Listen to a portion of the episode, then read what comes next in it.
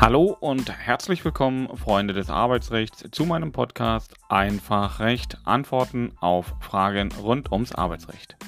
Schön, dass du dabei bist. Mein Name ist Sandro Wulff, ich bin Rechtsanwalt und Fachanwalt für Arbeitsrecht.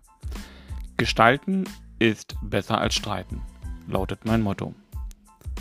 Heute geht es weiter mit dem zweiten Teil zum Thema das Ende der befristeten Arbeitsverträge es geht um die Befristung mit Sachgrund. Bevor ich in die Folge einsteige, möchte ich mich bei dir entschuldigen. In der letzten Folge habe ich einen Versprecher gehabt und im Ergebnis einen Fehler. Einige aufmerksame Hörer haben diesen Versprecher bemerkt und mir geschrieben. So auch die Kollegin und Rechtsanwältin Melanie Pfalzgraf. Sie schrieb mir nach einem Kompliment, vielen Dank dafür, ähm, in der letzten Folge hat sich leider der Fehlerteufel eingeschlichen. Bei Minute 18 nennen Sie als Frist für die Erhebung der Entfristungsklage zwei Wochen. Ja, völlig richtig. Herzlichen Dank dafür. Denn ähm, die Frist ist die drei Wochen Frist, ähm, so wie bei der Kündigungsschutzklage. Und für die, die es nachlesen oder sich ähm, ja, nachlesen wollen oder sich darauf berufen wollen, einfach der Hinweis auf die gesetzliche Regelung im Paragraphen 17 Teilzeitbeschäftigungsbefristungsgesetz und dann in Verbindung mit Paragraph 4 Kündigungsschutzgesetz.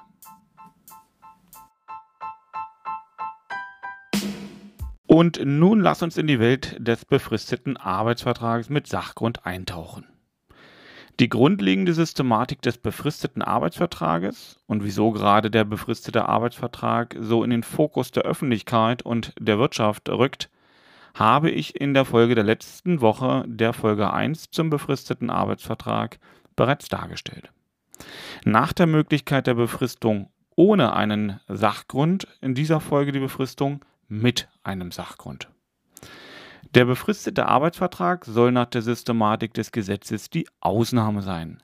Grundsätzlich soll der Arbeitsvertrag unbefristet abgeschlossen werden. Davon soll nur in den Ausnahmen abgewichen werden dürfen, die durch das Gesetz erlaubt sind oder in den Regelungsgruppen. Eine solche Erlaubnis, also wann dies zulässig ist, findet sich im Paragraph 14 Teilzeitbeschäftigungs- und Befristungsgesetz. Dort heißt es so schön, die Befristung eines Arbeitsvertrages ist zulässig, wenn sie durch einen sachlichen Grund gerechtfertigt ist. Ein sachlicher Grund liegt insbesondere vor, wenn erstens der betriebliche Bedarf an der Arbeitsleistung nur vorübergehend besteht, zweitens die Befristung im Anschluss an eine Ausbildung oder ein Studium erfolgt, um den Übergang des Arbeitnehmers in eine Anschlussbeschäftigung zu erleichtern. Drittens, der Arbeitnehmer zur Vertretung eines anderen Arbeitnehmers beschäftigt wird. Viertens, die Eigenart der Arbeitsleistung die Befristung rechtfertigt. Fünftens, die Befristung zur Erprobung erfolgt. Sechstens, in der Person des Arbeitnehmers liegende Gründe die Befristung rechtfertigen. Siebtens, der Arbeitnehmer aus Haushaltsmitteln vergütet wird, die haushaltsrechtlich für eine befristete Beschäftigung bestimmt sind und er entsprechend beschäftigt wird. Oder abschließend achtens, die Befristung auf einem gerichtlichen Vergleich beruht. Hierbei handelt es sich nur um Fallgruppen, aber nicht um eine abschließende Aufzählung. Es können bei Vorliegen der Wertungsmaßstäbe dieses Paragraphen 14 Absatz 1 TZBFG entsprechende Sachgründe gerechtfertigt sein. Allein aus der Aufzählung der hier im Gesetz niedergeschriebenen Sachgründe wird aber auch deutlich, dass sich nur mit dem Blick ins Gesetz in vielen Fällen die Sachverhalte oder die in der Praxis gegebenen Lebenssachverhalte nicht beurteilen lassen. Eine halbwegs sichere rechtliche Bewertung dürfte nur möglich sein, wenn der Rechtsanwalt die gerichtlichen Urteile kennt. Und schon deshalb sollte die Prüfung durch einen Fachanwalt für Arbeitsrecht erfolgen, der fast ausschließlich auch im Arbeitsrecht tätig ist. Befristungsrecht ist Richterrecht. Ja, wieso sage ich das so? Ähm, das deswegen, weil ich schon darauf äh, hingewiesen habe, dass das ja nur Gruppen sind, die nicht abschließend sind. Das heißt, es können nach den definierten Grundsätzen auch noch andere Befristungsmöglichkeiten gegeben sein. So, und ähm, jetzt kann man sich diese Grundsätze angucken, aber diese Unterfolgen und die Beispiele, die dann ähm, durch die Gerichte und durch die Richter anerkannt worden sind und auch dargelegt worden sind, die gilt es zu kennen und die werden halt auch weiter vorgeschrieben. Und ich will mal ein paar Grundsätze herausstellen, die den beschriebenen Befristungsmöglichkeiten mit Sachgrund gemein sind. Entscheidend ist nicht, was die Parteien vereinbaren, sondern allein, ob nach den immer im Einzelfall gegebenen Umständen davon ausgegangen werden kann, dass die Situation des jeweils herangezogenen Befristungsgrunds auch tatsächlich und objektiv vorliegt. Ja? Das Gesetz verlangt zwar die Schriftform für die Befristungsabrede, es erfordert jedoch nicht die schriftliche Niederlegung eines sachlichen Grundes. Es bedarf nicht einmal der Angabe, ob die Befristung aus Sachgründen gemäß 14 Absatz 1 TZPFG oder als erleichterte Befristung ohne Sachgrund erfolgt. Auch das Nachweisgesetz, in dem die wesentlichen Vertragsgrundlagen dokumentiert sein müssen, also die des Arbeitsverhältnisses, schreibt unter dem Paragraphen 2 Nummer 3 des Nachweisgesetzes lediglich vor, dass dem Arbeitnehmer die vorhersehbare Dauer des Arbeitsverhältnisses schriftlich mitgeteilt wird. Von der Angabe eines Grundes ist auch hier nicht die Rede.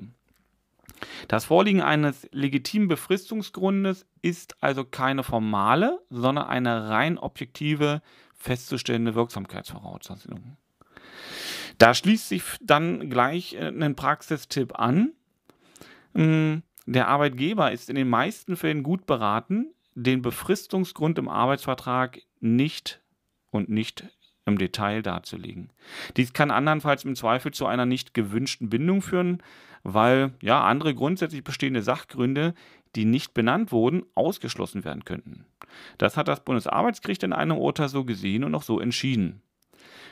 Zu empfehlen ist danach bei einem befristeten schriftlichen Arbeitsvertrag allein auf die Geltung und Befristung gemäß 14 Absatz 1 oder 2 Teilzeitbeschäftigung und Befristungsgesetz zu verweisen und auch klarzustellen, dass das nicht ausschließlich ist, sondern dass sich das daran orientiert.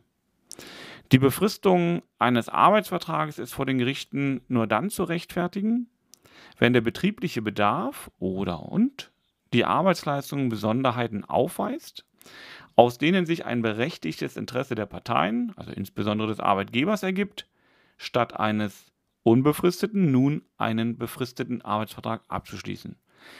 Diese besonderen Umstände müssen das Interesse des Arbeitnehmers an der Begründung eines Dauerarbeitsverhältnisses überwiegen. Für die Wirksamkeit einer solchen Befristung sind grundsätzlich die Umstände im Zeitpunkt des Vertragsabschlusses maßgebend. Spätere Abweichungen, auch hier wieder eine Entscheidung des BAG und des Bundesarbeitsgerichts, spätere Abweichungen können lediglich eine indizielle Bedeutung dafür haben, dass der Sachgrund für die Befristung bei Vertragsschluss in Wahrheit nicht vorlag, sondern lediglich vorgeschoben ist. Bei diesen Befristungen geht es nicht nur darum, ob ein befristetes Arbeitsverhältnis besteht oder eben mit Auslaufen der Befristung das Arbeitsverhältnis endet. Vielmehr sind davon auch Konstellationen erfasst, ja, bei denen zum Beispiel bei befristeten Vertreterbedarf die Arbeitszeit eines bereits unbefristeten Arbeitsverhältnisses vorübergehend erhöht wird und nach Wegfall des Befristungsvertrages dann wieder die alte Regelung, also die geringeren Arbeitszeiten gelten soll. Und ist die Befristung nicht wirksam vereinbart, ist die Konsequenz in allen Fällen die gleiche. Ist die Befristung unwirksam, dann gilt der eigentlich nur befristete Arbeitsvertrag unbefristet. Wichtig ist, dass jeweils nur der letzte befristete Arbeitsvertrag der Überprüfung offen ist. Auch hier von mir gleich an dieser Stelle einen Praxistipp. Der eine oder andere, der jetzt äh, Arbeitnehmer ist, wird sagen, was für eine Schweinerei. Aber wenn auf der Arbeitgeberseite bei der Prüfung eines mit Sachgrund befristeten Arbeitsvertrages auffällt, dass dieser unwirksam sein könnte, dass man da Fehler gemacht hat, ja, äh, so kann durchaus noch gestaltet werden. Das ist für die Praxis deshalb von erheblichem Interesse, weil Arbeitgeber heilen unwirksam befristete Arbeitsverträge mit Sachgrund, indem sie einen neuen, vermeintlich besseren befristeten Arbeitsvertrag mit Sachgrund anbieten und den dann noch abschließen. Der vermeintliche Vorteil für den Mitarbeiter würde sich, wenn man da näher hinguckt, zu einem Nachteil entpuppen. Wieso? Gilt der neue Vertrag, kann auch nur dieser von den Gerichten überprüft werden. Der Mitarbeiter kann sich nicht darauf berufen, dass doch der Arbeitsvertrag davor eigentlich unwirksam war, sprich die Befristung unwirksam war, und er doch jetzt in der Konsequenz doch schon einen unbefristeten Arbeitsvertrag gehabt hätte, also unbefristet hätte beschäftigt sein müssen. Und jetzt hat er aber einen neuen Vertrag abgeschlossen und der ist wirksam befristet. Für den Mitarbeiter und Arbeitnehmer ist es deshalb besonders wichtig, bevor er einen neuen sachgrundbefristeten Arbeitsvertrag abschließt, zu prüfen, ob nicht der bestehende befristete Arbeitsvertrag Fehler aufweist und der Status eines unbefristeten Arbeitsverhältnisses besteht. Ist das der Fall, dann sollte der neue befristete Arbeitsvertrag nicht oder nur unter Vorbehalt unterzeichnet werden. Ja, so kann der Mitarbeiter mit der Entfristungsklage prüfen, ob das Arbeitsverhältnis unbefristet besteht oder bei Vorbehalt der neue Arbeitsvertrag gelten soll. Ja, und Entfristungsklage hier die Frist, wie die Kollegin schon gesagt hat, drei Wochen. Im Befristungsrecht wird sehr deutlich, was das Arbeitsrecht auszeichnet. Allein das Wissen um die Fundstelle im Gesetz hilft meistens oder in vielen Fällen nicht weiter, wenn die Rechtsprechung nicht bekannt ist. Es kann und wird unglaublich taktiert und gestaltet. Das ist sowohl eine Chance, aber zur Gleichheit auch für den, der sich da nicht auskennt, eine Gefahr. Es besteht bei der gerichtlichen Überprüfung ein hohes Risiko, denn im Rahmen der Abwägung der wechselseitigen Interessen durch den Richter gilt es, diesen zu überzeugen und der ist eben in seiner Meinung ähm, zumindest bei der Abwägung frei. Solche Befristungen mögen dann einfach und äh, ja bei den klassischen Fällen auch das Risiko überschaubar sein, zum Beispiel bei der Elternzeitvertretung. Ja, da findet man das häufiger. Oder eben ähm, bei andauernder Erkrankung eines Mitarbeiters. Schwieriger wird es aber bei der Befristung wegen zum Beispiel Unsicherheiten in der finanziellen Entwicklung des Unternehmens. Ja, wenn ich dann die entsprechenden Tatsachen vortrage, der Richter das einschätzen soll, da bleibt Raum für ein großes Risiko.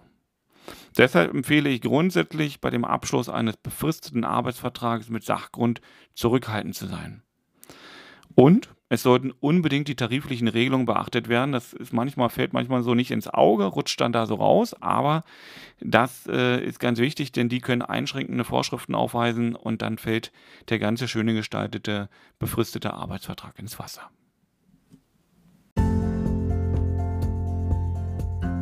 Ich bin mir bewusst, dass dies nur ein kurzes Eintauchen in die Fragen um die Befristung mit Sachgrund war. Das Thema ist unglaublich kompliziert, aber auch sehr wichtig. Deshalb verstehe diese Folge als Anstoß, über die Fragen der Befristung nachzudenken. Solltest du Anregungen oder Fragen zu dieser Folge oder anderen Themen im Arbeitsrecht haben, dann schreibe mir unter sandro.wulf.kanzlei-wulf.de oder schau auf meine Homepage unter www.kanzlei-wulf.de. Du erreichst mich dort und unter den in den Shownotes niedergeschriebenen Links. Gern kannst du mir auch einen Kommentar in den sozialen Netzwerken dalassen. Ich verspreche dir, ich werde da reagieren. Du findest mich auf allen gängigen sozialen Plattformen. Du kannst andere Menschen mir helfen, wenn du diesen Podcast teilst und bei iTunes bewertest. Damit erreiche ich noch mehr Menschen mit meinen Tipps. Vielen Dank. Ja, wir hören uns nächste Woche. Abonniere dazu diesen Podcast und du bekommst automatisch die nächste Folge ausgeliefert, wenn es dann wieder heißt, herzlich willkommen zu meinem Podcast Einfach Recht. Antworten auf Fragen rund ums Arbeitsrecht. Bis dahin, alles Gute. Dein Sandro Wulf, Fachanwalt und Experte in den Fragen rund ums Arbeitsrecht.